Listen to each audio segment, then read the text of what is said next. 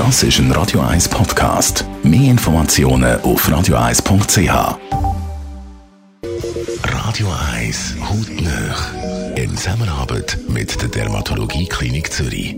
Dermatologie-klinik.ch Ja, es geht um das Thema Haarausfall. Ich bin ja selber davon betroffen. Darum äh, Markus äh, Dendorfer, Hautarzt an der Dermatologie Klinik Zürich. Was sind eigentlich die Gründe, dass Betroffene zu Ihnen kommen? Prinzipiell ist es natürlich für die Patientinnen und Patienten sehr belastend, Haarprobleme zu haben und den richtigen Ansprechpartner zu finden. Zu mir kommen Patienten und Patientinnen mit dem Problem des Haarausfalls. Das heißt, viele Haare gehen aus und es ist beunruhigend. Dann gibt es Patienten, die unter einer Lichtung leiden. Das heißt, der Haarausfall ist gar nicht das Entscheidende. Die Kopfhaut ist immer mehr sichtbar. Und dann gibt es Menschen, die wirkliche Kopfhauterkrankungen haben, die dann zu einer Haarlichtung führen können. Aber das muss man unterscheiden. Ist ein Haarausfall, also bei Haarausfall der Hautarzt die, der richtige Ansprechpartner? Ja, weil die Haare sind Teil der Haut. Das Haarorgan gehört zur Haut und von daher ist der Hautarzt genau der richtige Ansprechpartner. Und wir haben auch die richtigen Methoden, um die Untersuchungen durchzuführen und um die richtige Therapie zu wählen. Sind Behandlungen an der Kopfhaut schmerzhaft? Also normalerweise ist das eine schmerzlose Angelegenheit. Das klassische Medikament, um beispielsweise genetisch bedingte Haarlichtung zu therapieren, ist ein, ist ein Haarwasser, das man zweimal täglich anwendet.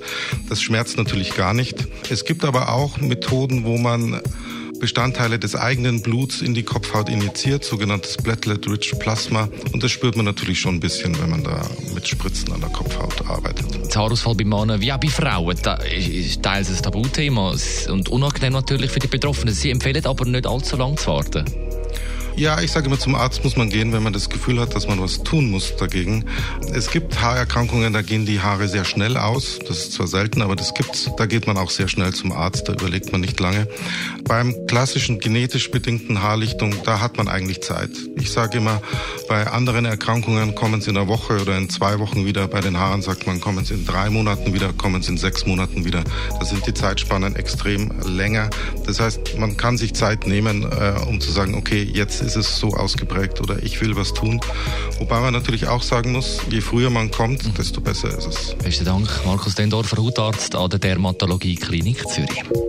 Hautnöch gibt's auch als Podcast auf radio1.ch und weitere Informationen auf dermatologie-klinik.ch. Lambada und im Anschluss Zusammenfassung vom heutigen Morgen.